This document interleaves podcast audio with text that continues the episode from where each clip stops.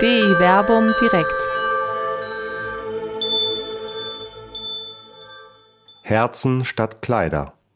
Die Bibel und das Fasten mit Dr. Till Magnus Steiner und Dr. Werner Kleine. Ja, schön, dass Sie hier so zahlreich erschienen sind hier im Berliner Plätzchen. Sie haben den Weg hierhin gefunden.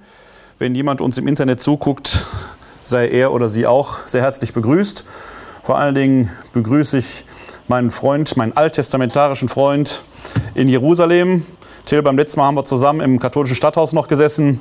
Jetzt wieder live und in Farbe via Internet. Schön, dass du in Jerusalem bist. Ich freue mich, dass ich hier im Berliner Plätzchen bin. Wieder passend vor der weißen Wand. Ja. Ich sag mal, du kannst uns viel erzählen. Wenn du dich wenigstens irgendwo so setzen würdest, dass wir durchs Fenster irgendwie den Tempelberg sehen könnten oder sowas. Das wäre das wär wenigstens dann noch irgendwie äh, so, dass wir glauben es Ist eh dunkle, es ist eh dunkle Nacht bei uns schon. Da kann ich dir jetzt alles erzählen. Ihr seid eine Stunde, ne? Eine Stunde vor uns, ne? Genau, und, genau. und heute Nacht schalten oben sind wir zwei Stunden sogar. Ist das heute Nacht schon bei euch? Heute Nacht. Bei uns ah. ja, also, ja, also, ne? Ja, wir holen, wir, wir holen uns am nächsten, am nächsten Wochenende, äh, gehen wir wieder in die holde Sommerzeit. Aber jetzt geht es nicht um Sommerzeit, sondern wir befinden uns ja ähm, liturgisch gesehen in der österlichen Bußzeit, die der Volksmund allgemein als äh, Fastenzeit bezeichnet. Fasten ist ja äh, immer wieder neu groß in Mode.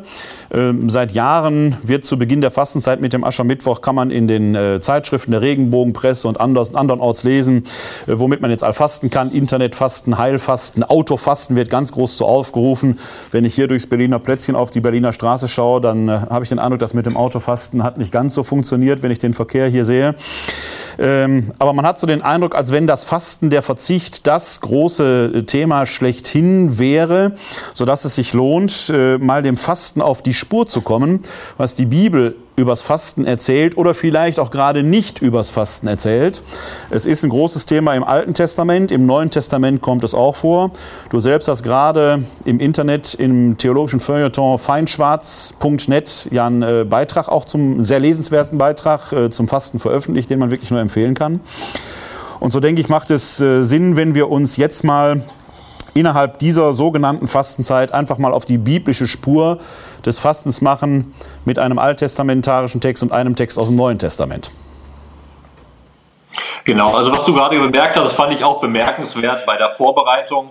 Als ich zum Beispiel bei Amazon mal geguckt habe, was für Bücher es für Fasten gibt, das sind vor allem Diätpläne, die man da lesen kann und Abnehmpläne.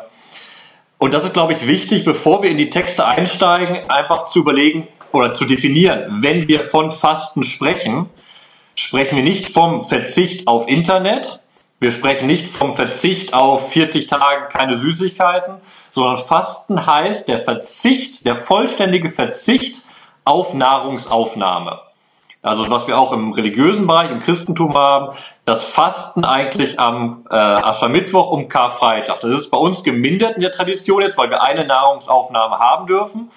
Aber wenn wir biblisch gucken, heißt Fasten wirklich einen Tag lang komplett keine Nahrungsaufnahme. Aber eben einen Tag lang. Ne? Da geht es nicht um 40 Tage komplett Verzicht oder so etwas, sondern es ist eigentlich immer ein eher begrenzter Zeitraum, wenn ich das richtig sehe. Genau, es geht, es geht vor allem um äh, die Zeit, wo die Sonne scheint, das wir auch aus dem Islam kennen. Also wir haben zum Beispiel im Alten Testament sehr oft auch das Trauerfasten, was auch zum Beispiel beim Tod von Saul wurde sieben Tage gefastet. Das heißt, am Tag wurde gefastet, der Nacht wurde wieder gegessen, am Tag wurde gefastet. Wir werden gleich im Neuen Testament sehen, wo es genau um auch um äh, eine vergleichbare äh, Fragestellung letzten Endes geht. Äh, was ich aus deinem Artikel, den du bei Feinschwarznet äh, veröffentlicht hast, auch sehr bemerkenswert dass das Fasten in sich eigentlich gar keinen Selbstzweck hat, sondern meistens irgendwo, ja, ich sag mal, anlassbezogen ist. Also Trauer führt zum Fasten, was ja fast schon wieder auch ähm, eine gewisse Selbstverständlichkeit ist, weil wenn ich in tiefer Trauer bin, dann schnürt es mir ohnehin die Kehle zu und ich, äh, mir ist nicht danach zu essen. Also sind es, äh, Fasten erscheint da fast eher so als ähm, ja, äh, Begleiterscheinung von einem äh, Vorgang, der sich physisch eben in der Körperlichkeit des Menschen auch auswirkt. Genau, also ich, meine Theorie ist es, dass alles, was wir mit Fasten in Verbindung bringen im Alten Testament, auf Trauer basiert. Weil gerade Fasten, wie du es beschrieben hast, ist kein Akt in sich selbst, sondern gehört zu den sogenannten Selbstminderungsriten. Das heißt, ein Beispiel ist eben genau bei der Trauer, wenn jemand gestorben ist, hat die Verwandtschaft, die nähere Verwandtschaft, hat verschiedene Riten durchgeführt, hat Asche auf das Haupt geworfen, hat die Kleidung zerrissen, hat körperlich deutlich gemacht, dass getrauert wurde. Es geht also auch beim Fasten, das ist auch so ein Ritus, dass von außen gesehen werden kann, dass hier getrauert wird. Nahrungsaufnahme in dem Fall. Und von da entwickeln sich die alle anderen Bedeutungen im Alten Testament von dem, was Fasten ist. Weil Fasten ist der äußerliche Ausdruck von verschiedenen Sachen. Der, der Umkehr, der, dem Umkehrwillen, des Gebets, der Notsituation. Ein klassisches Beispiel ist, um das Gebet zu verstärken, wird gefastet. Warum? Damit man sehen kann, dass die Person, die betet, auch leidet. Und da steht der Glaube dahinter, dass Gott sich eben denen, die elend, arm und leiden sind, zuwendet.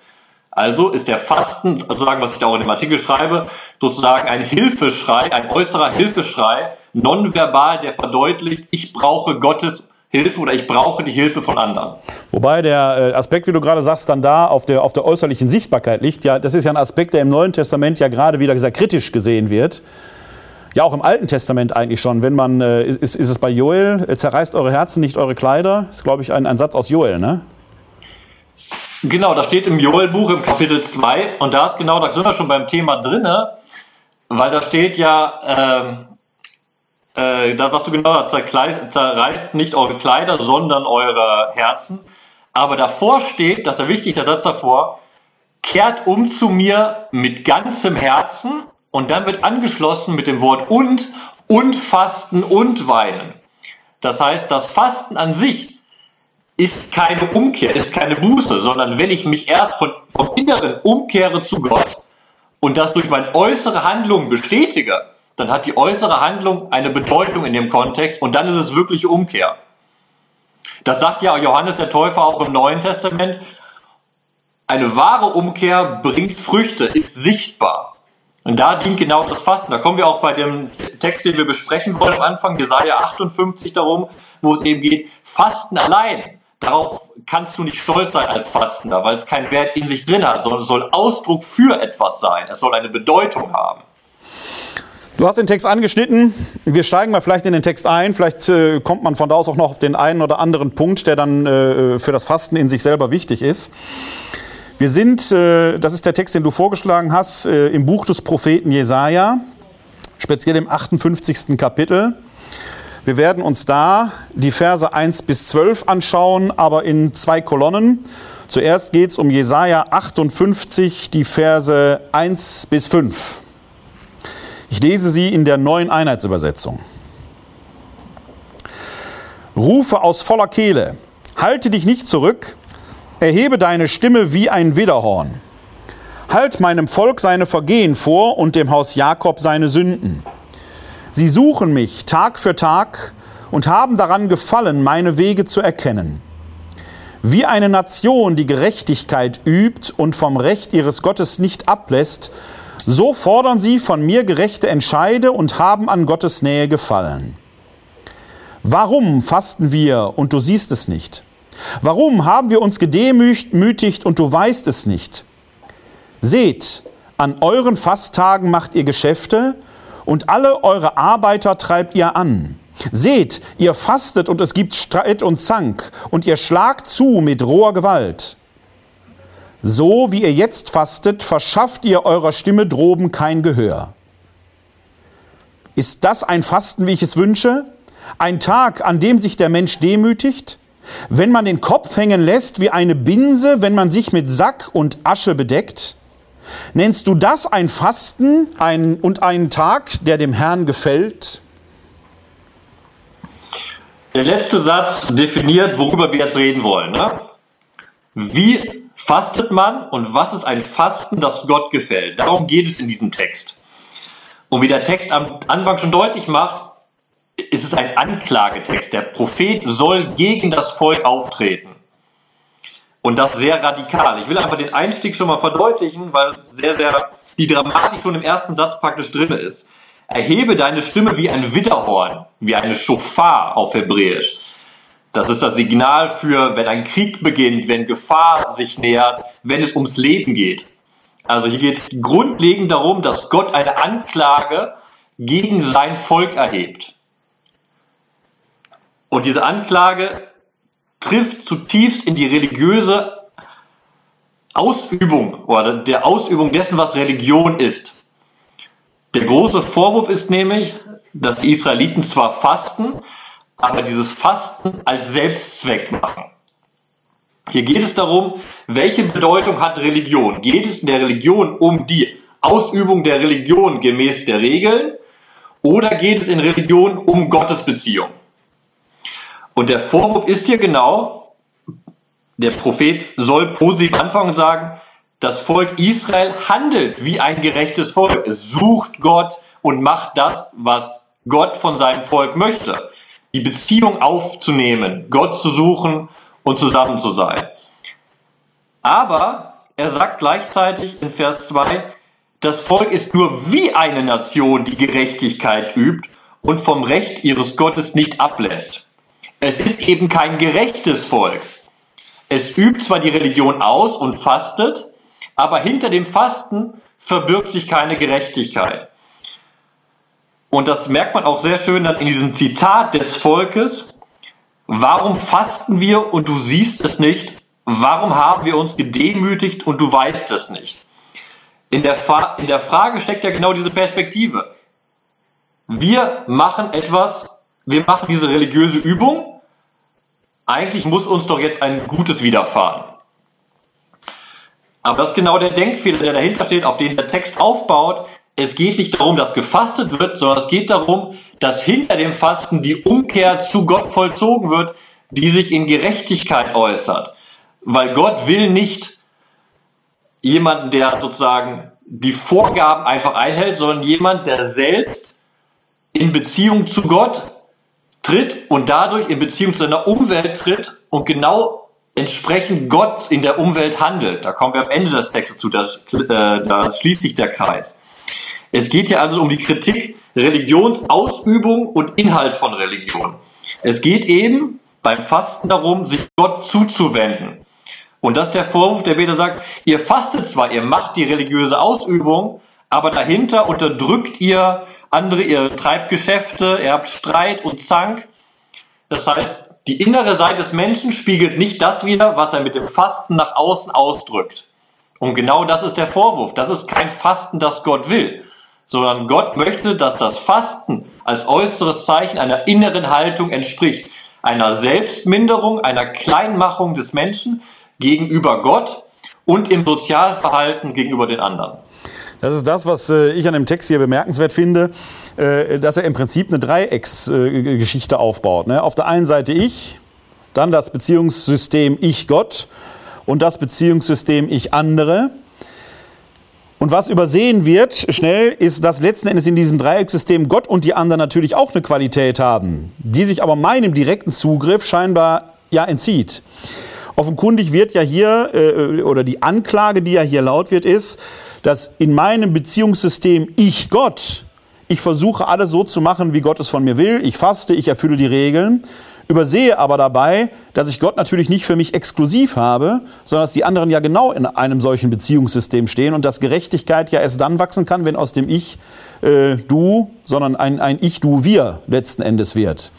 Das heißt, die, den, den Vorwurf, den ich in diesem Text so ein wenig da heraushöre, ist natürlich, du erfüllst die Regel, äh, du willst dir damit quasi einen Vorteil mir, Gott gegenüber erkaufen. Ich soll jetzt äh, quasi das, was du getan hast, entsprechend gutieren. Aber in deinem alltäglichen Leben übersiehst du letzten Endes die wahre Dimension um die es mir geht, nämlich die Gerechtigkeit, die keine bloße Behauptung ist, die, die nur dir alleine gilt, sondern Gerechtigkeit als Tatwort, als äh, Geschehen, das sich hier auf der Erde im sozialen Miteinander erweisen muss.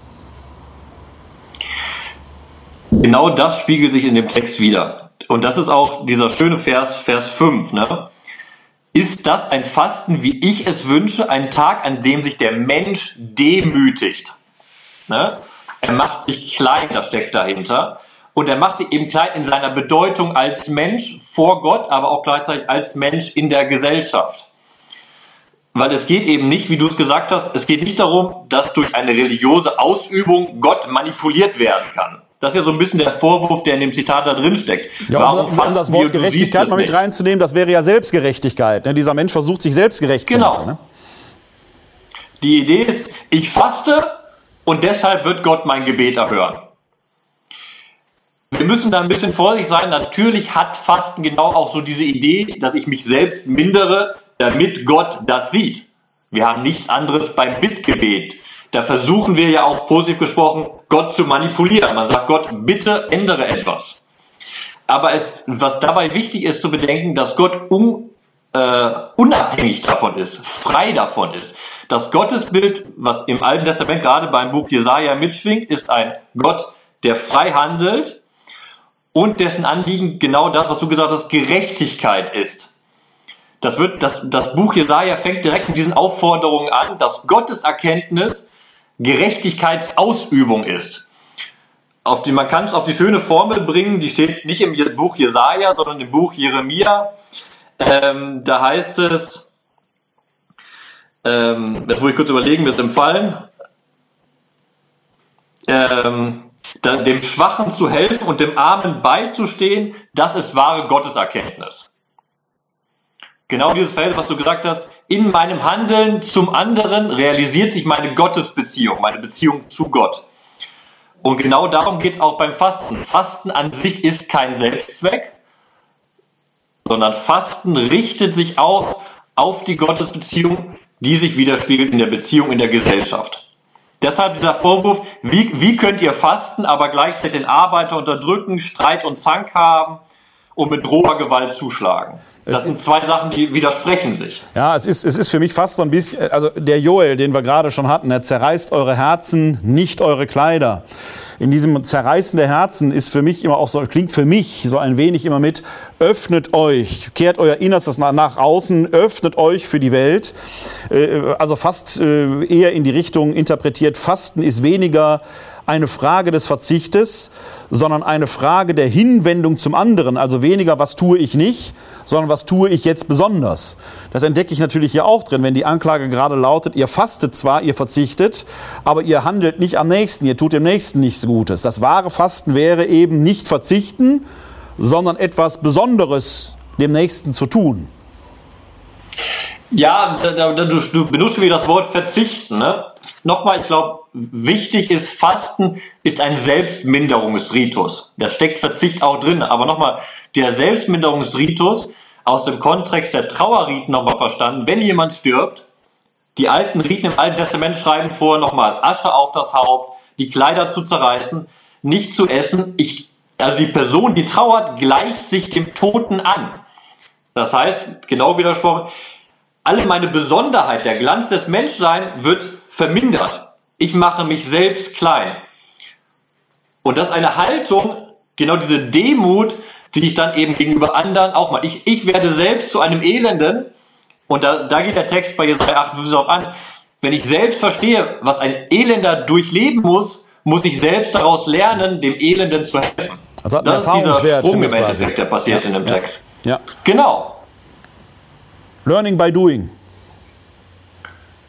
Ja, aber es geht genau um den Perspektivenwechsel. Ne? Wenn, ich, wenn ich faste, nehme ich mich raus aus den normalen Abläufen.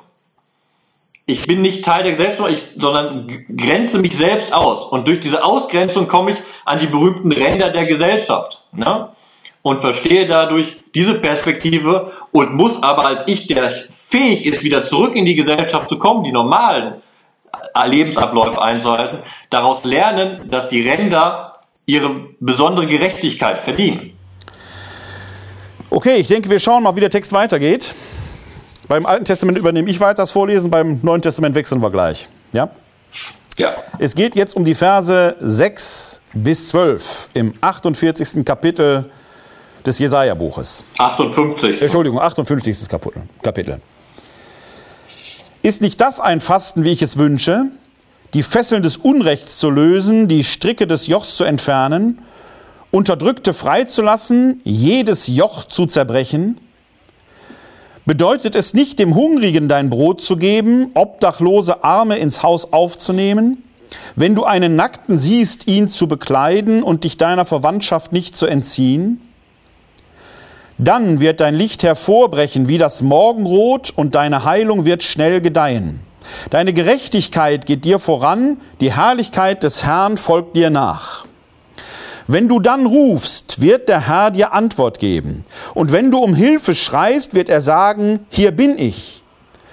Wenn du Unterjochung aus deiner Mitte entfernst, auf keinen mit dem Finger zeigst und niemandem übel nachredest, den Hungrigen stärkst und den Gebeugten satt machst, dann geht im Dunkel dein Licht auf und deine Finsternis wird hell wie der Mittag.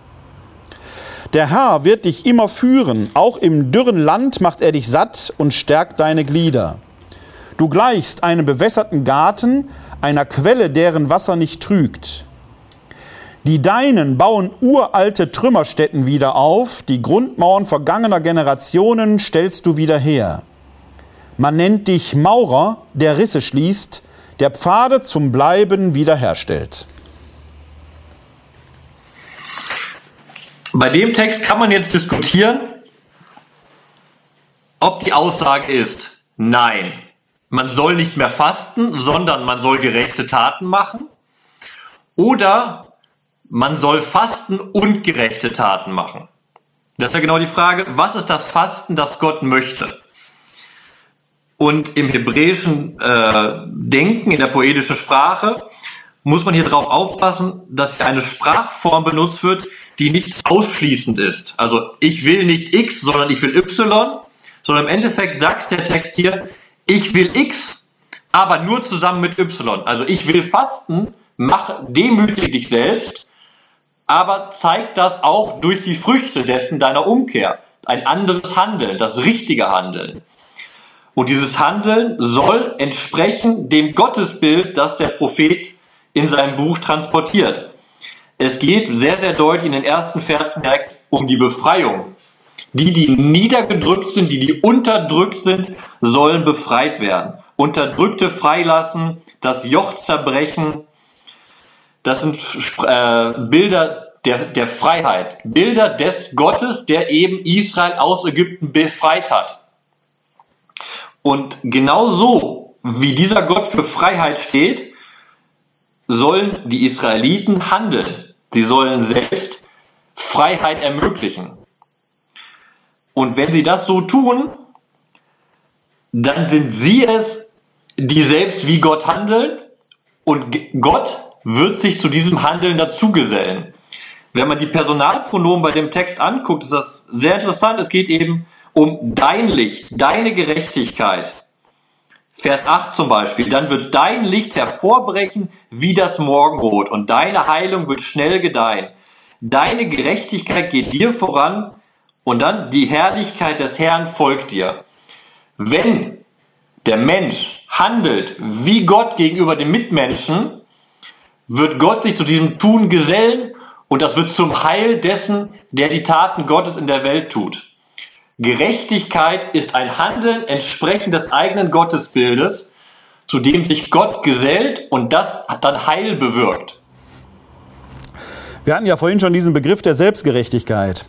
Äh, kann man äh, deines Erachtens sagen, dass jetzt hier quasi mit Vers 6 dieser Perspektivwechsel vom Ich zum Du hin äh, quasi eingeleitet wird. Und zwar meine ich jetzt, dass du, dass das Fasten oder die Selbstdemütigung, wie du es vorhin äh, ja bemerkt hast, äh, sich eben weniger jetzt in einer exklusiven Ich-Gott-Beziehung äh, ausdrückt, sondern dass diese Selbstdemütigung dem Nächsten gegenüber stattfindet, indem ich eben dem Armen das Brot gebe oder dem, dem nackten Kleid, indem ich selber zum Diener meiner Nächsten werde. Du hast ja sehr, sehr deutlich gesagt, es gibt dieses exklusive Gott und ich, dieses ganz persönliche, gibt es in dieser Perspektive nicht. Es gibt immer nur das Dreieck. Das heißt, mein Handeln gegenüber dem Mitmenschen definiert meine Gottesbeziehung. Und in diesem Handeln verortet der Prophet eben das Fasten. Das Fasten ist keine exklusive Beziehung zwischen ich, du, zwischen Gott und mir, sondern ich selbst habe ein Anliegen, mit dem ich vor Gott trete, mich selbst, selbst mindere, einen Selbstverminderungsritus eingehe aber das eben innerhalb der Gesellschaft, eben im Umkreis der Mitmenschen. Ich gleiche mich den Elenden an und gehe damit auch auf das Elend der anderen ein. Wenn ich selbst mich, wenn ich mich selbst mindere, aber das Elend der anderen nicht wahrnehme, dann ist es eine egozentrische Handlung. Wenn ich mich selbst mindere und dadurch das Elend der anderen wahrnehme und das ändere, darin drücke ich dann eigentlich meine Gottesbeziehung aus zu dem Gott, zu dem ich selbst bete. Das ist natürlich etwas, was der, was der Neutestamentler natürlich sofort mit äh, Matthäus, ich glaube 25, äh, zusammenbringt. Was ihr dem geringsten meiner Brüder getan habt, das habt ihr mir getan. Was ihr dem geringsten meiner Brüder und Schwestern nicht getan habt, habt ihr mir nicht getan. Äh, man wird vielleicht zu weit gehen und diese neutestamentliche Relektür jetzt hier nicht hineinlesen dürfen. Aber ist dieser Aspekt deines, deiner Meinung nach hier schon an, vorgezeichnet oder ist er vielleicht sogar schon da drin? Also die Präsenz Gottes im Nächsten. Ähm, es ist, es ist so drin, weil ich gerade gesagt hatte, mit dem Gottesbild. Der Beter, der Fastende soll anerkennen, dass der Gott vollständig auf der Seite der Elenden ist. Deshalb ist ja der Fasten gerade auch diese Selbstminderung. Der Beter bringt sich selbst auf die Seite der Elenden. Identifiziert sich mit den Elenden, weil er anerkennt, dass Gott auf der Seite der Elenden ist in dieser Beziehung ist es nicht so, dass hier der Text sagt, erkenne in deinem Nächsten Gott. Das, das wäre ja die Matthäus, Matthäus-Auflösung, ne? Genau. Ja. Aber der Text sagt hier eben, erkenne an, dass der Gott auf der Seite der Elenden steht, nicht auf der Seite der Mächtigen. Also mach dich klein, um Gott zu entsprechen. Das steht dahinter. Und das ist auch noch interessant, hier geht es nicht nur um den Nächsten, was du gerade gesagt hast, sondern das wird hier in der, in der Einheitsübersetzung nicht deutlich. Hier wird von der Verwandtschaft in Vers 7 gesprochen, aber im Hebräischen spricht, steht da vom Fleisch. Das heißt, und der Begriff ist offen. Der kann nämlich nicht nur die Verwandtschaft bezeichnen, sondern der, die anderen, die auch vom Fleisch sind, also alle Menschen. Du hast einen Auftrag, nicht begrenzt auf deine Familie, nicht begrenzt auf dein Volk, sondern gerecht zu handeln gegenüber jedem Menschen. Ist, ist dieser Begriff äh, im Hebräischen äh, mit dem Fleisch äh, auf Menschen bezogen oder geht er sogar noch weiter? Auf, auf alles Leben oder alles Lebendige?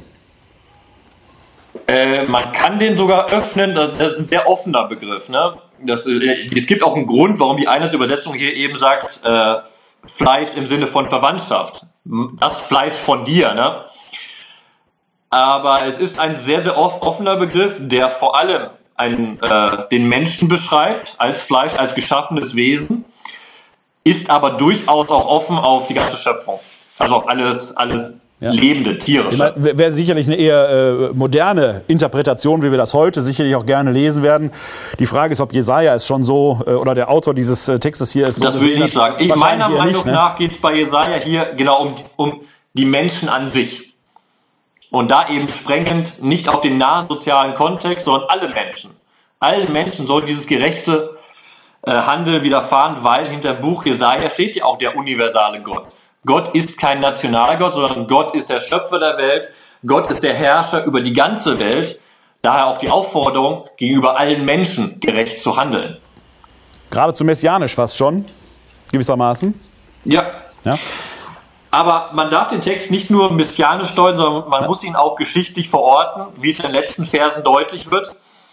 Es geht hier um den Aufbau Jerusalems. Und das Fasten kann man sehr, sehr gut verorten mit dem Buch Zacharia, weil das Buch Zacharia berichtet, dass es ein jährliches Fasten gab zur Trauer um die Zerstörung des Tempels. Und genau in diesem Kontext redet der Prophet. Er sagt eben, ihr fastet zwar jährlich, aber euer Fasten entspricht nicht dem eigentlichen Sinne der ganzen Sache, dass ihr eine gerechte Gesellschaft aufbaut, sondern ihr fastet, vor allem als wahrscheinlich an die Priester, um zu fasten. Aber ihr müsst die gerechte Gesellschaft aufbauen, erst dann wird Jerusalem, also die Gottesstadt, der Thron Gottes auf der Erde wieder aufgebaut. Erst wenn es die gerechte Gesellschaft gibt, ist Gott wieder inmitten seines Volkes im Tempel anwesend. Und das ist ja das, was im äh, Vers 11 schon angedeutet wird, im Vers 12 ausgeführt wird. Du gleichst einem bewässerten Garten, einer Quelle, deren Wasser nicht trügt, wo, wo dieses neue Leben äh, quasi ja schon mitschwingt. Dann aber eben besonders, die Deinen bauen uralte Trümmerstätten wieder auf, die Grundmauern vergangener Generationen stellst du wieder her. Man nennt dich Maurer, der Risse schließt, der Pfade zum Bleiben wiederherstellt kann ich natürlich auf der einen Seite sicherlich real auf die Stadt oder den Tempel beziehen. Kann ich aber auch metaphorisch äh, verstehen, wenn man sagt, die Risse, die eine Gesellschaft vielleicht hat, dadurch, dass Ungerechtigkeit herrscht, äh, wenn ich in diesem Sinne faste und Fasten auch als Wiederherstellen äh, der sozialen Gerechtigkeit sehe, eben nicht, wie wir vorhin schon hatten, nur im Verzichten oder in einer puren selbstgerechten Selbstdemütigung, was ja schon ist ja schon kein Paradox mehr, ist schon Oxymoron, ne? also eine selbstgerechte Selbstdemütigung, äh, sondern dass diese Selbstdemütigung ähm, äh, sich quasi darin erweist, dass ich denen, äh, die in sozialer Ungerechtigkeit leben, versuche, denen wieder Gerechtigkeit angedeihen zu lassen und gerade darin ja eine Gesellschaft wieder an Zusammenhalt gewinnt.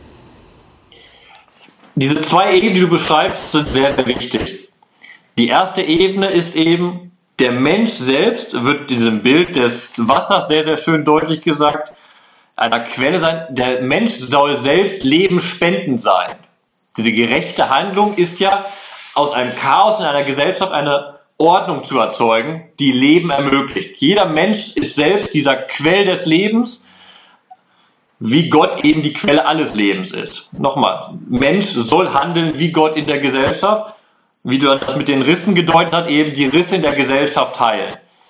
Und das wird dann auf der zweiten Ebene in die geschichtliche Situation reingebracht, weil der Tempel ist das Zentrum der geordneten Welt.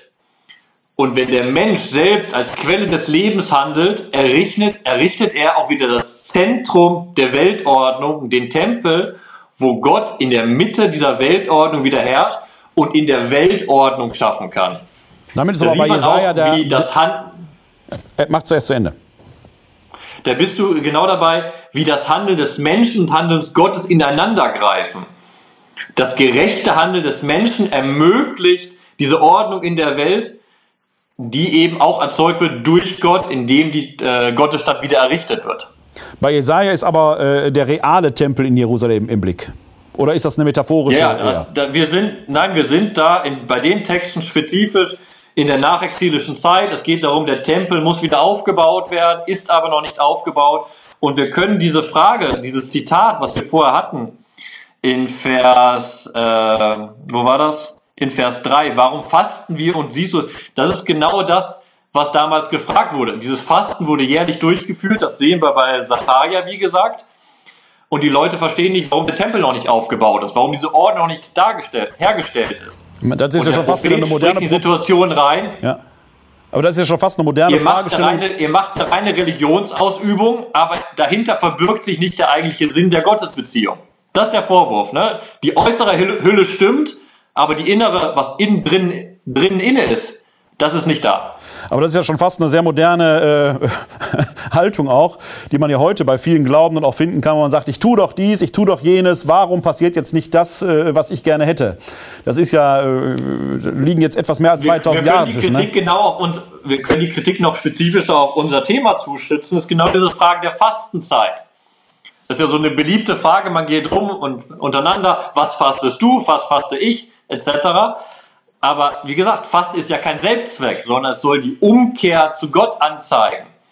Also die, die Frage, was fastest du, ist sinnlos, weil das Fasten soll man erkennen an der anderen Person, weil sich darin eine neue Lebenshaltung ausdrückt. Und das ist genau der Vorwurf, den hier Jesaja ausspricht. Diese Lebenshaltung ist nicht da. Ihr macht eine, ein Schauspiel nach außen, aber dahinter verbirgt sich nichts. Und im Prinzip ist ja diese neue Lebenshaltung etwas, was sich dann nicht nur auf eine Fastenzeit, ob die jetzt einen Tag oder 40 Tage dauert, ist ja dann schon ist ja nur eine Frage der Begrenzung, die sich nicht nur auf eine begrenzte Zeit richtet, sondern eigentlich auf die grundlegende Haltung. Ne? Also ich erinnere mich, dass ich hier in der Zeitung gelesen habe, zu Beginn der Fastenzeit, äh, äh, da wurde ein Geistlicher hier in Wuppertal gefragt, ich glaube ein evangelischer Geistlicher, wie er fasst, und er sagte, ich verzichte mal aufs Internet und aufs Handy, nehme mir ein gutes Buch und nehme mir Zeit für die Familie. Da musste ich drüber schmunzeln, weil ich gesagt habe, macht er das jetzt nur die nächsten Wochen und danach wieder nicht. Ich sage eigentlich, wenn, wenn wäre das doch jetzt eine Impulsfrage, zu sagen, ich muss hier grundsätzlich was in meinem Leben letzten Endes äh, ändern. Das ist ja so ähnlich wie bei Diäten. Gut, für Diäten bin ich persönlich jetzt nicht so der Fachmann.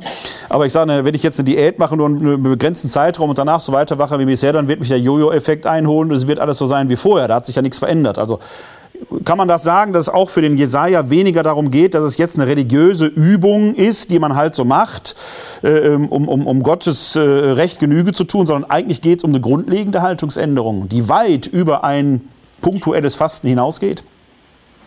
Das steht bei allen Texten, die sich mit Fasten im Alten Testament beschäftigen. Es geht darum, die innere Haltung muss sich ändern und diese Änderung der inneren Haltung drückt sich nach außen aus, durch das Fasten unter anderem. Nochmal, wenn ich diese innere Haltung nicht geändert habe, ist das äußere Fasten nur eine Scheinfassade, die zusammenbricht. Und das genau ist der Vorwurf, den Jesaja sagt.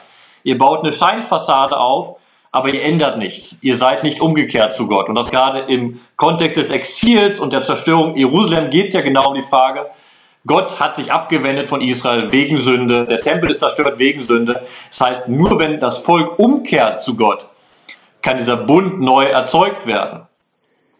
Und das ist genau das, das haben wir, wie du gerade gesagt hast, das typische Problem, wenn wir heute über Fasten reden, dann sagt man, ich faste, ich nehme keine Süßigkeiten, hat noch den tollen Effekt, dass ich dann abnehmen kann. Aber das ist dann Fasten um des Fastenwillens. Ne? Darum geht es nicht. Fasten ist immer die äußere Anzeige von dessen, was innen als innere Haltung sich ausdrückt. Aber es ist eben, das ist ja äh, auch etwas, was man, was man heute so spiritualisiert, dass man sagt, ich, ich, ich faste, damit innerlich was passiert. So wie du es jetzt sagst, ist es genau eher umgekehrt. Es muss innerlich etwas passiert sein, dass ich dann im Fasten ausdrücken kann oder zum, unter anderem zum Ausdruck bringt, wo das Fasten nicht Ursache, sondern eher Wirkung ist. Kann man das so sagen? Ja, ich, ich, äh, was ich interessant finde beim Alten Testament ist auch diese Verbindung. Es gibt nicht die Idee, dass Fasten Sühne ist. Also das Fasten ist kein gutes Werk an sich. Das ist eine, das ist eine Entwicklung, die kommt erst im dritten Jahrhundert vor Christi in außerkanonischen Büchern vor. Das heißt, diese Handlung des Fastens hat keinen Selbstwert.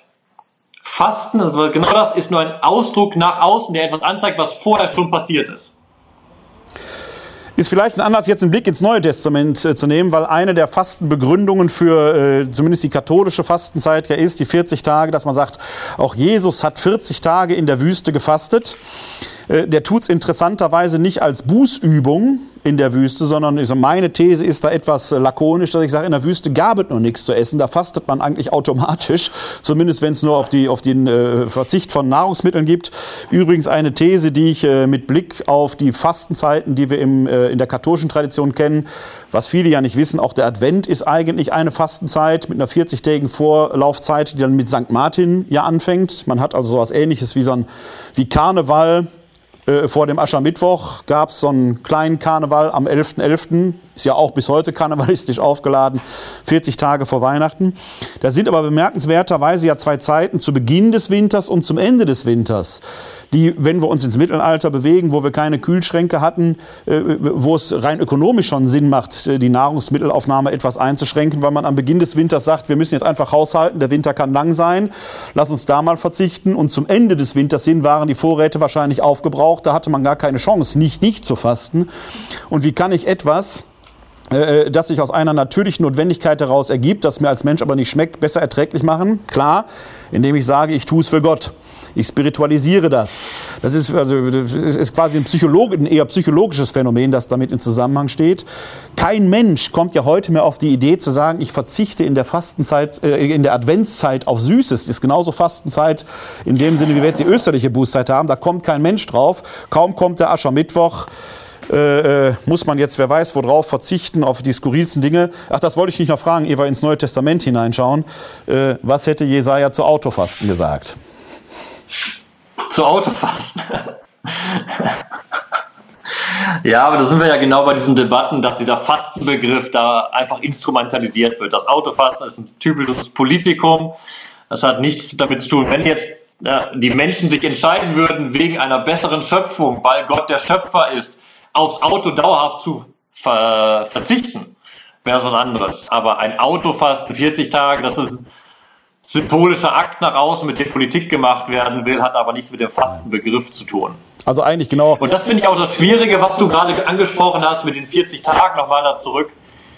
Was du gesagt hast, wir bezeichnen diese 40 Tage als Fastenzeit, weil Jesus da 40 Tage in der Wüste gefastet hat. Da steht, da steht im Neuen Testament, er hat gefastet. Also er hat bewusst, freiwillig sich dazu entschieden, 40 Tage nicht zu essen. Also es war nicht rein der Grund, dass er in der Wüste und kein Essen hatte. Aber da ist der Unterschied, was ich ja auch äh, schon mal anders äh, in dem Text, von dem du gesprochen hast, angedeutet hatte. da ist ein Verweis zurück ins Alte Testament auf Mose, der in der Gottesgegenwart 40 Tage und 40 Nächte auf dem Berg Horeb, dem Sinai, nicht gegessen und nicht getrunken hat. Das heißt, die, die Nähe zu Gott war seine Nahrung. Also jetzt mal theologisch ausgedrückt, von jedem Wort, das aus Gottes Mund geht, lebt der Mensch. Und das ist die These, die ich vertrete in Bezug auf die 40 Tage Jesu im, in der Wüste. Es ist kurz nach der Taufe, nachdem der Heilige Geist auf ihn heruntergesunken ist, die Gottessohnschaft anerkannt ist, er also in absoluter Nähe zu Gott steht. Das heißt, er braucht keine Nahrung. Und das ist auch das Spannende im Text, da steht, nach den 40 Tagen hatte er Hunger und dann wurde er versucht. Ja. Das heißt, diese Nähe weicht da auf und dann kommt die Versuchung der Satan rein. Das ist eine ganz andere, also das Fasten, was da von Jesus geschildert wird, ist ein Fasten, was der normale Christ nicht machen kann. Das ist das eine. Deshalb ist diese Ausrichtung der Fastenzeit an 40 Tagen ja, das, das nicht ist das, sinnvoll. Das ist das eine. Äh, äh, da müsste man ja noch, da müssten wir auch alle in die Wüste gehen, dann müssten wir diese Rahmenbedingungen herstellen. Ich bin aber trotzdem noch nicht so ganz fertig damit, dass es da äh, nicht, äh, nicht also ob das immer so ein freiwilliger Nahrungsverzicht war, äh, dann hätte er ja Vorräte mit in die Wüste nehmen müssen. Äh, und ob er jetzt wirklich komplett 40 Tage nichts gegessen hat, das steht da auch nicht. Wenn wir in, zum Beispiel in, ins Markus-Evangelium schauen, da steht ganz lapidar, und sogleich, also wie du völlig zu Recht sagst, diese, diese äh, Wüstenepisode ereignet sich ja äh, dramaturgisch in den Evangelien äh, nach der Taufe im Jordan. Im Markus-Evangelium heißt es lapidar, und sogleich trieb der Geist Jesus in die Wüste. Jesus blieb 40 Tage in der Wüste und wurde vom Satan in Versuchung geführt. Er lebte bei den wilden Tieren und die Engel dienten ihm. Da ist noch nicht mal vom Fasten die Rede im ältesten Evangelium, sondern ähm, ich glaube einfach, äh, die Leben Jesu-Forschung ist etwas sehr, sehr komplexes Komplexes und etwas sehr, sehr Schwieriges. Also durch die, das Zeugnis der Evangelien hindurch jetzt äh, zu eruieren, was ist im Leben Jesu da tatsächlich passiert, ist äußerst, äußerst schwierig, wenn nicht gar unmöglich. Aber wenn man die Hinweise, die uns äh, die Evangelien geben, mal so zusammennimmt, wir haben ja letzten Endes, wenn man in die Chronologie der synoptischen Evangelien hineinschaut, eigentlich ja nur das Zeugnis von einem einzigen Jahr im Leben Jesu. Alles, was vor diesem letzten Lebensjahr war, verschwindet ja ein wenig im Dunkel, wir haben gar keinen echten Zugriff darauf. Man kann so ein wenig herausfiltern, dass er nicht zum ersten Mal nach Jerusalem geht. Man kann herausfiltern, dass es offenkundig, äh, dass er offenkundig um ein Netzwerk, heute würde man sagen, von Bekanntschaften verfügt. Er wusste also, offen Maria und Martha in Bethanien zum Beispiel, die werden mit Namen genannt. Das waren Leute, die mit ihm vertraut waren, mit denen er vertraut war und so weiter. Also wenn er auf dem Weg nach Jerusalem war, dann wusste er offenkundig genau, dort kann ich einkehren, dort kann ich zu Gast sein und so weiter. Äh, also man kann solche Dinge schon herausdestillieren diskutieren. Wenn man jetzt sagt, wie kommt denn dieser Jesus von Nazareth auf einmal in seinem letzten Lebensjahr dazu, wenn man dann auch sagt, er sammelt sich da irgend so eine komische Truppe von zwölf Leuten um sich herum, die sich dann Apostel nennen, die in ihrer Zusammensetzung, wenn man ganz, ganz ehrlicher ist, auch eher ein disparater Haufen war mit Zeloten, die da drin waren, mit, mit Fischern vom See Genezareth. Ob das jetzt die heiligen Männer war, die wir heute in den Kirchen verehren, das müsste man auch noch mal genau hingucken. Waffenträger darunter und so weiter. Ähm, also offenkundig fühlt dieser Jesus, dass da in ihm etwas wirksam ist, dass er eine Aufgabe hat. Und ich interpretiere gerade diese, äh, diese Erfahrung der Taufe, was auch immer sich da historisch zugetragen haben mag. Aber es muss ja muss eine Initialzündung für ihn gewesen sein. Und diesen Rückzug in die Wüste als eine Art, wie soll ich das sagen, Selbstfindungsprozess, wo dann tatsächlich ja diese Versuchungen auch nochmal einen, einen ganz bestimmten Sinn machen, weil er sagt, wenn ich jetzt hier versuche, das Volk Gottes zu restituieren, mache ich es wie ein politischer Herrscher, mit den entsprechenden, das ist ja die Versuchung, die da drin ist, oder ist mein Auftrag ein anderer? Und ich glaube, dass diese Wüstenepisode, ob die jetzt die 40 ist, war mit Sicherheit symbolisch, ob die jetzt da drei Wochen war oder zehn Wochen, das ist nicht so wichtig. Äh, diese Wüstenepisode ist, ähm, glaube ich, etwas, wo in ihm dieses innere Ringen stattfindet, was ist das, was ich jetzt tun soll, dieser Selbstfindungsprozess. Das können wir alles natürlich als äh, Erkennen der eigenen Berufung, der Versuchung, was weiß ich was interpretieren. Äh, aber ich glaube, dass das der eigentliche Impetus ist, der da stattfindet Weswegen ich, da stimme ich dir völlig zu, auch selber vorsichtig bin, jetzt da, bloß weil in einigen Evangelien das Wort Fasten und die 40 Tage da auftauchen. Äh, also dann müssten wir unsere österreichischen Bußzeiten nochmal grundlegend anders und neu gestalten, wenn wir dann sagen, aber auch hier steht weder das, weniger das Fasten als solches im Vordergrund, sondern eigentlich das, wozu äh, äh, soll das Ganze dienen. Ne? Das ist ein schönes Beispiel, genau die Frage, wie lesen wir die Texte? Was du gerade gesagt hast, diese Leben Jesu Forschung ist ein unglaublich schwieriges Feld, weil man versucht, hinter den Text zu gelangen und zu sagen, okay, was war eigentlich zum Beispiel? Ja? Und der Text berichtet nur, ist, ist aber wir kommen nur bis ne? zum, äh, aber genau, wir kommen nur bis zum Text, was die Autoren uns damit sagen wollen. Und da sind wir, wie ich es gerade angedeutet haben, zurückverwiesen aufs Alte Testament, auf die Tradition, auf die Deute-Kategorien, die die hatten. Wenn da steht, er hat 40 Tage und Nächte gefastet, dann ist für den Leser deutlich, und der Autor intendiert das, es ist ein Vergleich mit Mose, so wie Mose 40 Tage nicht gegessen und nicht getrunken hat. Und dann kann ich zurückgehen und sagen, was bedeutet dieses Motiv im Buch Deuteronomium? Es ist genau das. Die Präsenz Gottes ernährt ihn. Er brauchte gar keine Nahrung, weil er so nah an Gott war. Gucke ich bei Markus rein, da steht gar nichts von Fasten, da steht da 40 Tage war er in der Wüste.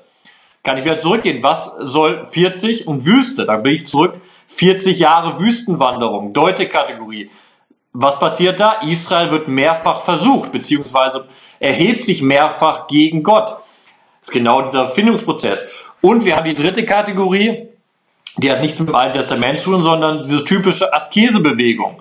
Wir haben es bei Qumran, dieser Sondergemeinschaft, das heißt, man zieht sich zurück in die Wüste für einen Neuanfang. Auch das Motiv des Wüstenzugs ist im Alten Testament sehr, sehr oft, weil es genau das symbolisiert. Man muss in die Wüste, um neu anzufangen, um wieder neu ins Heilige Land reinzukommen. Und es ist genau wichtig bei solchen Texten, die Motivik wahrzunehmen und nicht zu fragen, okay, was ist jetzt wirklich passiert, weil diese Frage ist sehr müßig. Also wir können nur die Deute-Kategorien und den Deute-Willen der Autoren erheben. Und wenn wir dann eben von 40 Tagen Fasten sprechen, dann müssen wir das bedenken auf dem Bild von Mose. Und dann hat es nichts mit einer Fastenübung zu tun, sondern eine theologische Aussage, die dahinter steht. Und auch hier wäre das Fasten, wie wir es vorhin bei dem äh, Jesaja-Text schon hatten, eher eine Begleiterscheinung, die sich aus dieser Nähe Gottes ergibt, die aber die Folge ist und nicht die Ursache für etwas. Das heißt, das Nachahmen des bloßen Fastens geht eigentlich an dem eigentlichen Nachahmeziel, wenn man so sagen will, würde es, würde es weit hinausgehen. Das wäre gar, könnte gar nicht der zwingende Punkt sein. Genau, die, das ist ja auch dieses, diese Sprachverwirrung, die wir haben. Ich würde niemals von der 40-tägigen Fastenzeit bei unserer Kirche sprechen, sondern eben von der Bußzeit, die Umkehr, bewusst sich zu Gott wieder hinzuzuwenden. Eben diese Nähe zu suchen, die ich weiß, die Mose erlangt hat durch Gott und die Jesus zuteil wurde. Ich erlange die selbst nicht, aber ich muss das ist der Glaube, das, der sich in der Bibel widerspiegelt. Ich muss selbst zu Gott umkehren, damit Gott seine Nähe mir schenken kann. Was ja interessanterweise auch die offizielle Bußbe Bußbewegung, die ich habe. Was ja auch die offizielle kirchliche Sprachregelung letzten Endes ist, dass die, die, zumindest in den liturgischen Büchern ja, das heißt zwar Fastensonntag, aber die Zeit selber heißt ja österliche Bußzeit. Das ist ja das, das Bemerkenswerte daran. Ne? Genau. Wir haben, wie gesagt, was ich am Anfang gesagt habe, die eigentlichen Fasttage sind nur Aschermittwoch und Karfreitag. Korrekt. Genau. Ja, ist auch klar Und die beide noch wieder sehr eigentlich mit einem Traueraspekt verbunden. Karfreitag sowieso klar als Todestag Jesu und Aschermittwoch als Erkennen der eigenen Sterblichkeit. Ne, die, also eigentlich das Betrauern der eigenen, äh, der, der Erkenntnis, dass man selber nicht ewig leben wird. Ne? Und das ist genau wieder dieser Kreis zu dem eigentlichen Verständnis, was Fasten im Alten Testament ist.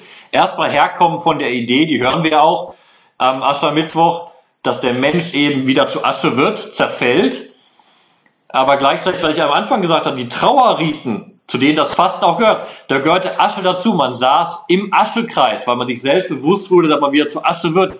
Man streute sich Asche auf das Haupt. Dieser Aschermittwoch ist zutiefst verankert in den Trauerriten des Alten Testaments. Auch das Fasten gehört zu diesen Trauerriten. Ja. Bemerkenswert ist aber sonst, dass das äh, Neue Testament eine, wie soll ich das sagen, fast eher fastenkritische Haltung, ist vielleicht ein bisschen steil formuliert jetzt, aber ich lasse sie trotzdem mal so stehen. Äh, also zumindest ein, auch ein Fragezeichen hinter das Fasten macht. Ich lasse es jetzt mal in der etwas polemischen Dimension so stehen.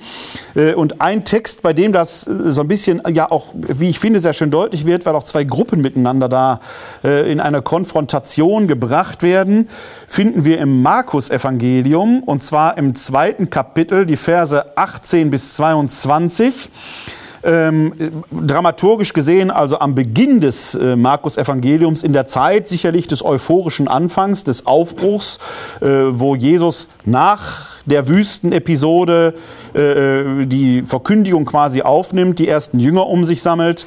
Und da trägt sich zumindest in der Dramaturgie des Markus-Evangeliums folgende Episode zu, die du jetzt vielleicht vorlesen wirst. Die wir in, genau, die wir in Markus im zweiten Kapitel in den Versen 18 bis 22 finden.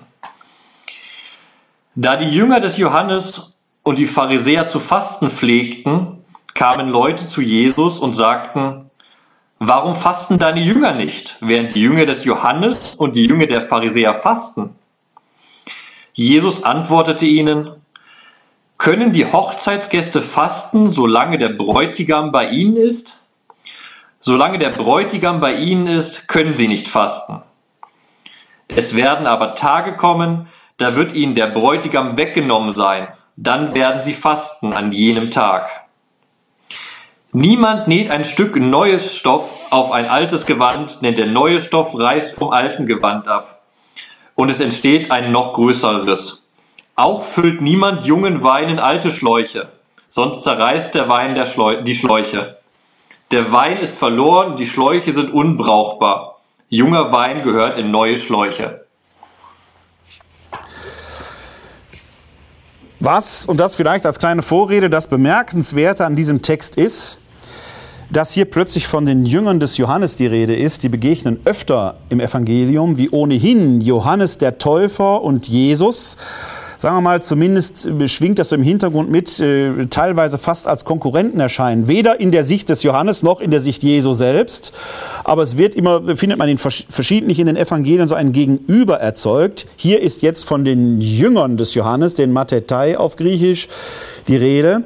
Ähm, für mich steckt dahinter zeitgenössisch, wenn wir in die Zeit der Evangelien hineinschauen, dass es durchaus eine konkurrierende Organisation äh, äh, gab, die zum Jüngerkreis Jesu und den Nachfolgern Jesu durchaus tätig war, die halt in der Nachfolge Johannes des Täufers standen, die auch bestimmten Riten folgten, die man heute noch teilweise im Nahen Osten finden kann als äh, Glaubensgemeinschaft. Im syrischen Bereich gibt es da auch noch entsprechende Glaubensgemeinschaften, die darauf zurückgehen, äh, die heute religionsgeschichtlich keine, zumindest weltgeschichtlich gesehen, keine sehr große Rolle spielen, die aber in den Evangelien immer wieder aufscheinen, mit denen sich offenkundig die frühen Christen in dieser Zeit wo auch die Trennung vom Judentum ja noch nicht so vollständig vollzogen war, auseinandersetzen mussten.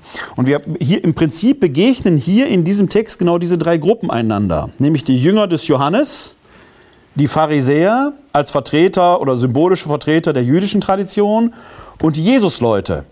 Und das Erstaunliche ist, dass die Jesusleute sich offenkundig dadurch auszeichnen, dass sie es mit dem Fasten vollkommen anders halten, beziehungsweise dass sie nicht fasten, zumindest hier, während die Jünger des Johannes und die Pharisäer zu fasten pflegten. Der Anlass wird nicht näher beschrieben, aber offenkundig gab es entsprechende Übungen, sodass die Leute, die nicht fasteten, da geradezu auffielen.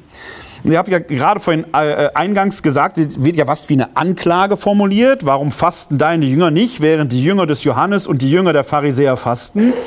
Und jetzt kommt das Interessante, die Antwort Jesu. Können denn die Hochzeitsgäste fasten, solange der Bräutigam bei ihnen ist? Das korrespondiert jetzt ein wenig mit dem, was wir vorhin im Alten Testament haben. Denn die Gegenwart Jesu, zumindest und gerade dramaturgisch, textdramaturgisch gesehen hier im Markus-Evangelium, wir sind ja noch in der Zeit des euphorischen Anfangs, des galiläischen Frühlings, äh, wo Freude herrscht, hat das Fasten in diesem Sinne gar keinen Platz. Das ist äh, Fasten als Begleiterscheinung eines, äh, einer, einer Trauerzeit oder eines, einer, einer inneren Umwendung. Die innere Umwendung, die passiert hier auch, aber in einer völlig anderen Weise, nämlich dass es jetzt eine Freudenzeit ist, der große Aufbruch, dieses Bild vom Stoff und vom, äh, vom, vom neuen Wein, der sagt, es ist jetzt eine neue Zeit, eine Festzeit, da hat das Fasten gar keinen Platz. Und dann nimmt diese Textstelle eben wieder auf das Buch Jesaja Bezug weil im Buch Jesaja wird genau diese Heilszeit, die einbrechen wird, wird da beschrieben wie ein Neueinkleiden von Bräutigam und Braut. Das Heil ist der Schmuck des Menschen, das da einbricht.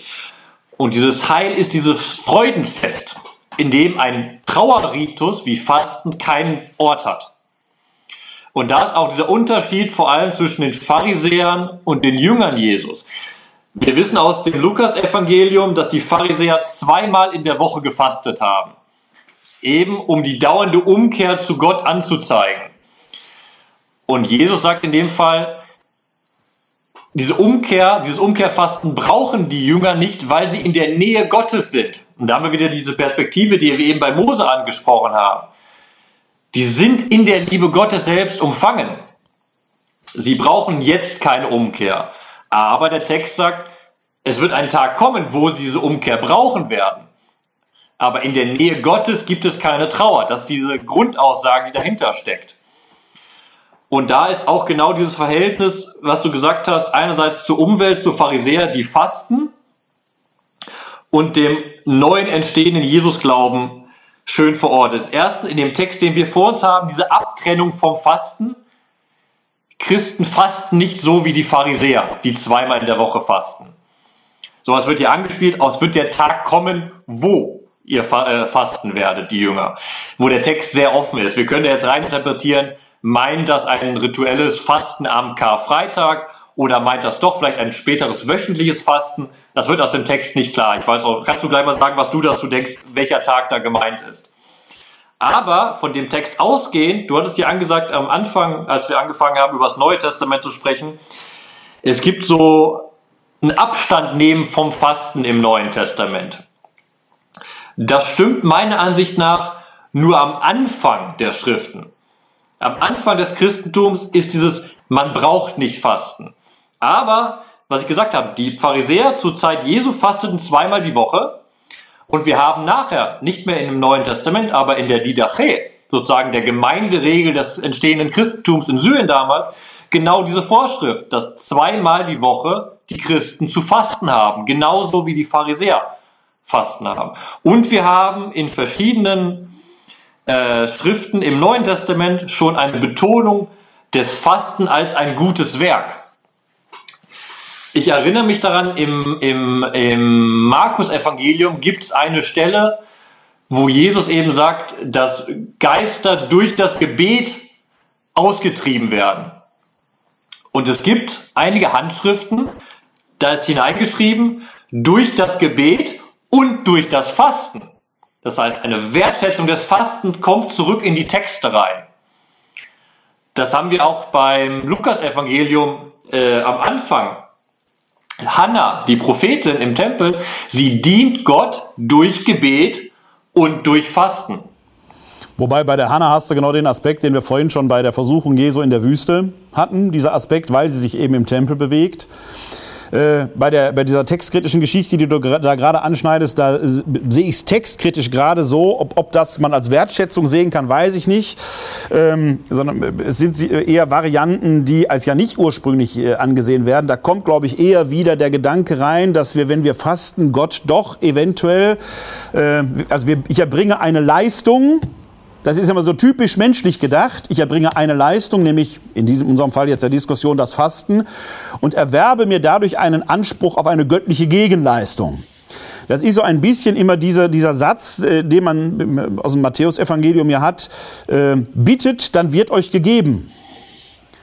Und man überhört immer die Fortsetzung, denn euer Vater im Himmel weiß, was für euch gut ist. Also Jesus sagt, ihr werdet was bekommen. Aber ob ihr das bekommt, worum ihr gebeten habt, das ist noch lange nicht sicher. Es wird was anderes kommen, was vielleicht besser ist, aber vielleicht schmeckt euch das gar nicht.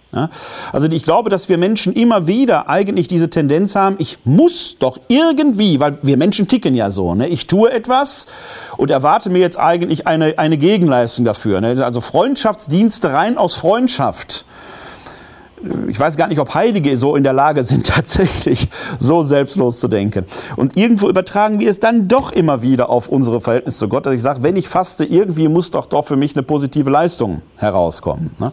Also da bin ich persönlich etwas, etwas skeptisch, ob äh, man das in diese Richtung äh, so sehen kann. Aber du hast ja nach ja, dem Tag... Das, das sehe ich anders. Bei der, Text, bei der textkritischen Variante geht es, glaube ich, nicht darum, um eine Werkgerechtigkeit aufzubauen, sondern es geht darum, religiöse Riten zu errichten. Das ist genau die Frage, wie übe ich meine Religion aus? So, das, das Fasten positiv einzusehen. Aber die Frage... Der zweite Punkt, den du sagst, natürlich, natürlich hat der Mensch diese, diese Idee, er möchte am liebsten Gott manipulieren können, um das zu bekommen, was er haben möchte. Und das haben wir eben gar nicht bei Jesaja angesprochen. Da ist ja die spannende Vorwurf an, an, an die, an die, die, die fasten, ohne innere Umkehr zu machen dass sie eben, dass ihr Gebet nicht erhört werden kann, weil es leer ist ohne diese innere Umkehr. Aber gleichzeitig sagt die Jesaja-Stelle, wenn ihr so fastet, wie ich es möchte, mit gerechten Taten das einherbringt, dann werdet ihr bitten und Gott wird euch geben. Ja. Da ist genau diese Idee dahinter. Wenn ja. ihr gerecht handelt, wird euer Gebet erhört. Ja. Ich sag mal, was das Errichten von religiösen Riten angeht, äh, ich glaube, dass das eine Tendenz ist, äh, die wir in allen Religionen und äh, auch religiösen Neuentwicklungen feststellen können, dass man am Anfang nach einem solchen Aufbruch immer solche Institutionalisierungsprozesse beobachten kann, wo Organisationsformen entstehen, wo auch Riten entstehen und entwickelt werden, äh, die sich da entsprechend äh, Raum schaffen. Wenn man aufs Neue Testament schaut, stellt man ja aber auch fest, dass gerade in diesen Zeiten, wo diese Organisationsformen entstanden sind, wir können etwa an den Hebräerbrief denken, an den Jakobusbrief, von mir aus auch an die sieben Sendschreiben in der Offenbarung, andere Schriften, äh, wo parallel zu diesen Institutionalisierungsformen, wo auch eine Ritualisierung des Glaubens stattfindet, immer die Mahnung kommt, vor Glaubensmüdigkeit.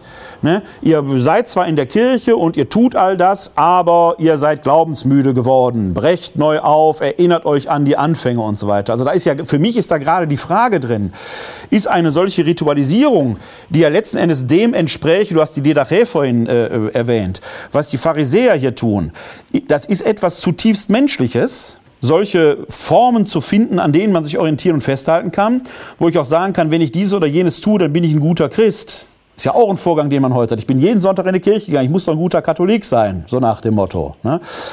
Wo aber hier quasi ja äh, schon auch eine kritische Haltung hineinkommt, dass man sagt, geht es um den Ritus oder geht es nicht um das, was sich durch den Ritus hindurch eigentlich ausdrücken sollte. Was steckt hinter diesem Ritus? Du hast ja vorhin nachgefragt, was ist denn dieser Tag, wenn sie fasten werden?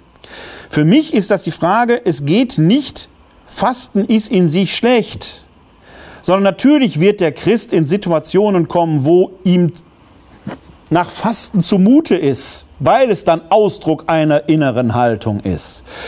Das ist der Karfreitag für die Jünger gewesen, der leibhaftige, echte Ur-Karfreitag, wo die große Trauer war.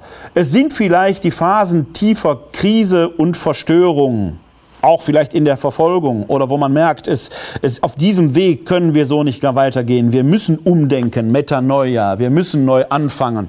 Wo man merkt, wo, wo einem äh, die Faust quasi selber im Magen sitzt und äh, das Ganze auch äußerlich äh, einen Ausdruck braucht. Auch hier ist eigentlich wieder, was wir vorhin bei Jesaja hatten, dass die, dass, dass die innere Haltung sich einen äußeren Ausdruck verschafft.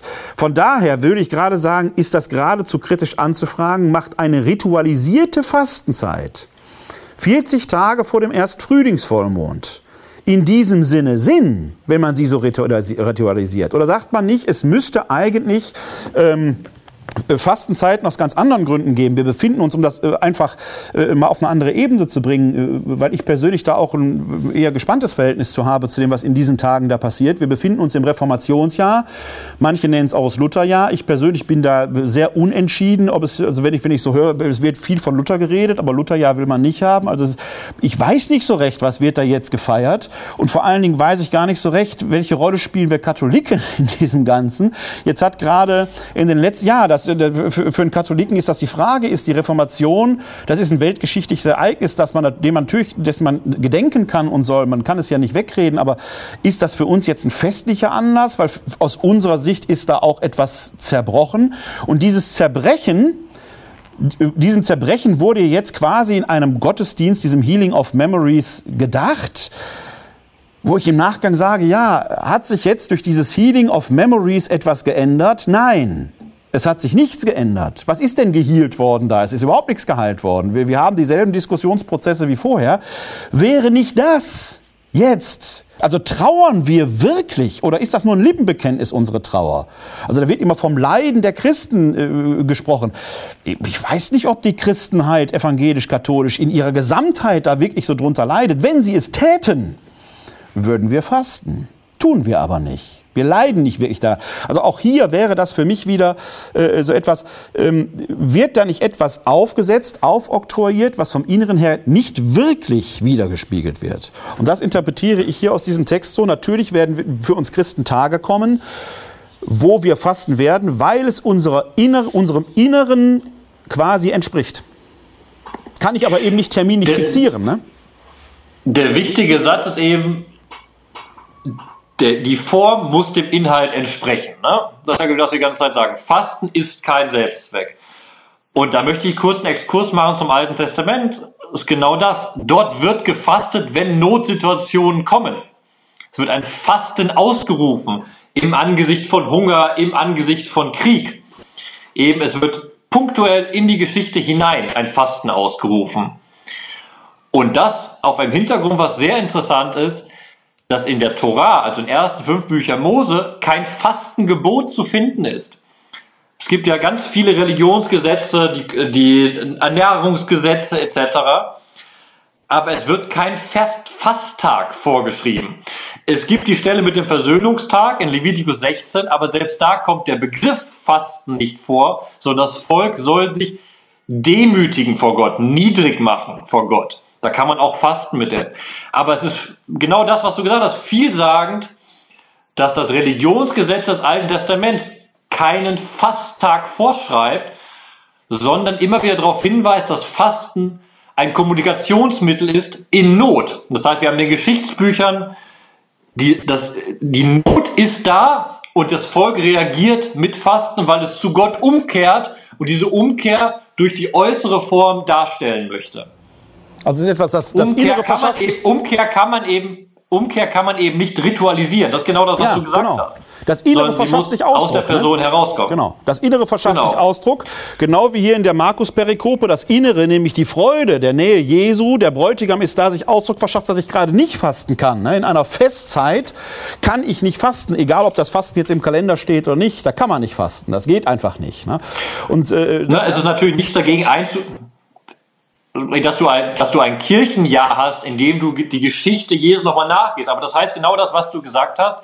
Dann ist Karfreitag ist kein Fasttag, weil da Fasttag ist, sondern wenn ich wirklich trauere um diesen Tod Jesu, an die Kreuzigung, um sein Leid, dann faste ich, weil ich traure ich faste nicht, weil Karfreitag ist, sondern ich faste, weil ich traue. Was ja zumindest in der römisch-katholischen Tradition sogar dann eine Entsprechung fände, weil wir Karfreitag ja, also wie wir generell ja Liturgie nicht bloß als Erinnerung begehen, sondern als Vergegenwärtigung. Wenn man sich konsequent zu Ende denkt, ob man das immer so sich vergegenwärtigen kann, ist ja mal eine andere Frage. Aber die Idee wäre ja genau, dass wir jetzt eben nicht den, was weiß ich, 2000. Äh, Karfreitag feiern, sondern eigentlich stehen wir ja live bei Golgotha. Und die Frage ist jetzt, auf welcher Seite stehe ich? Derer, deren Heiland gerade gekreuzigt wird oder derer, die äh, da vielleicht einfach nur sensationslüstern zuschauen? Das, und dann, dann wird natürlich plötzlich wieder ein ganz anderer Schuh draus. Dann würde das Fasten ja quasi auch zum Ausdruck einer inneren Haltung werden eben. Und nicht nur zu einer, einer äußeren Form. Ne? Und das ist auch wieder dieses Verankerte, was wir im Alten Testament haben, die Idee, dass Heilsereignisse miterlebt werden. Ne, wenn wir am Karfreitag die Liturgie feiern, müssen wir so, wir feiern Karfreitag, wir sind im Hier und Jetzt des Karfreitags. Im Alten Testament ist eben dieses Pessach, das Gebot, dass man immer wieder das Pessach, also dass die Feier des Auszugs aus Ägypten so feiern soll, als sei man selbst mit ausziehend.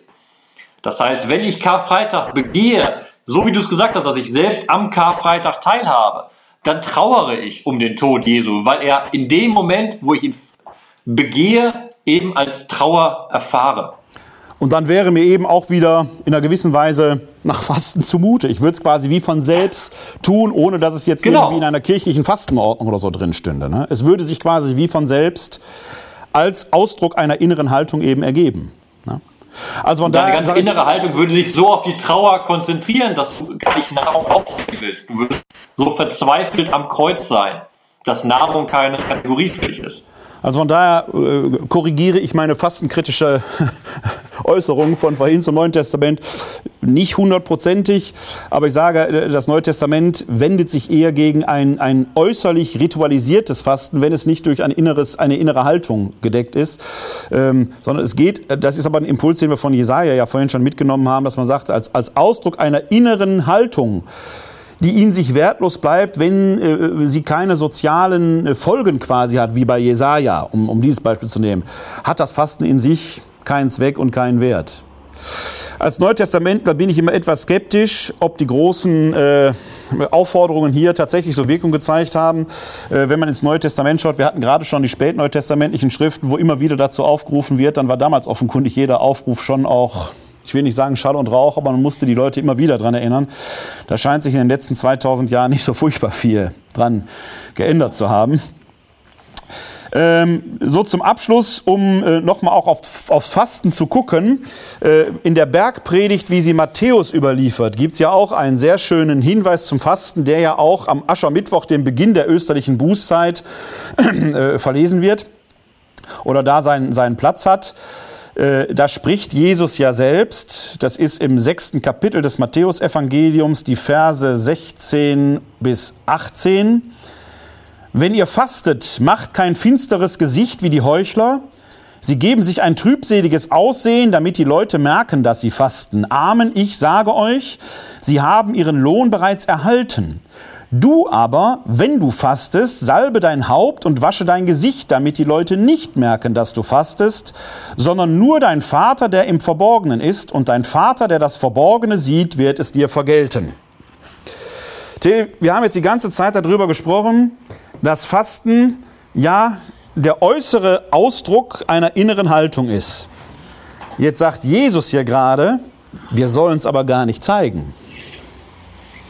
Was machen Ja, wir jetzt? dann ist da, da ist was Neues drin, weil eben gerade im Alten Testament Fasten diese Äußerlichkeit bestimmt.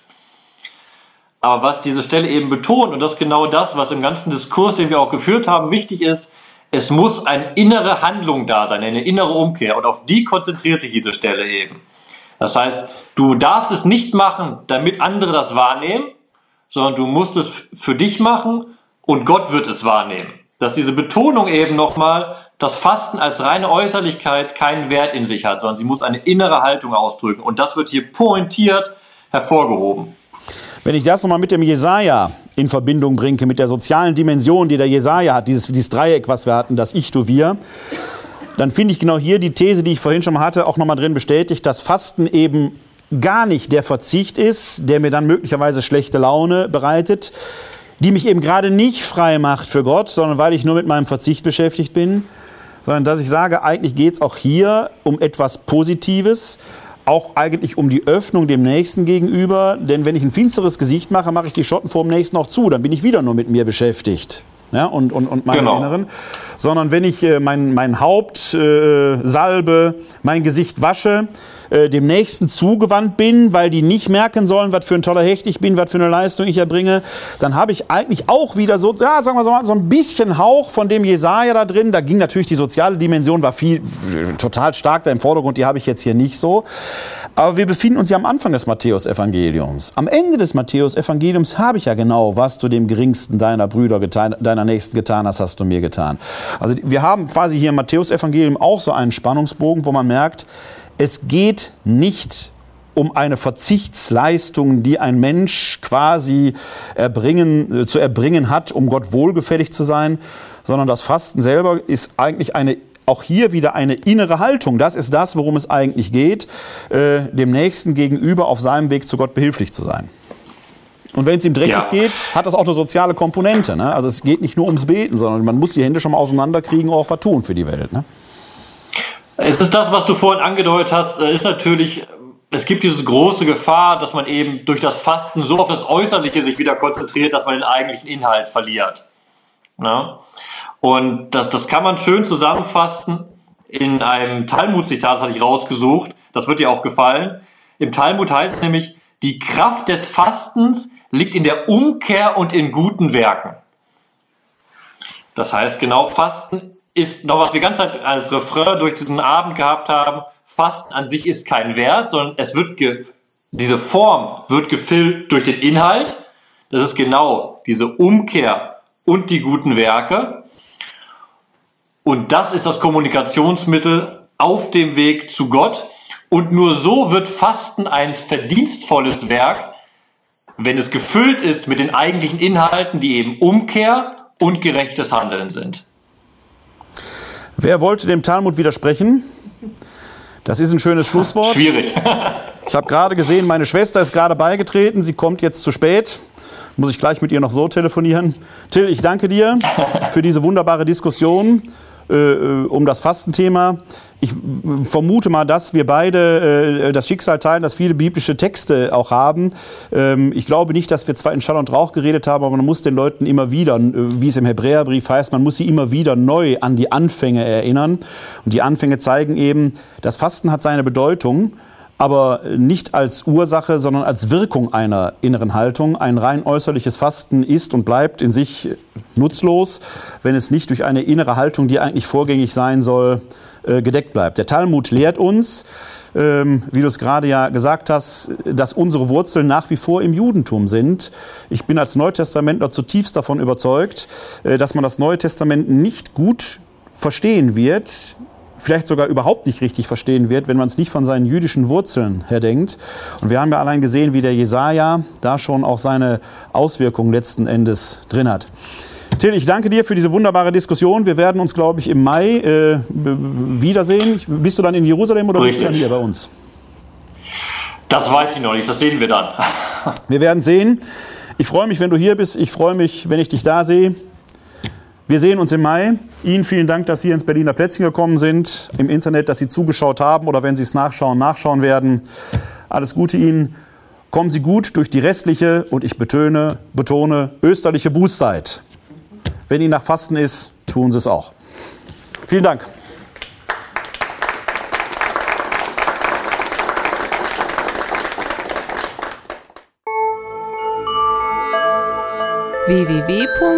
www.d-verbum.de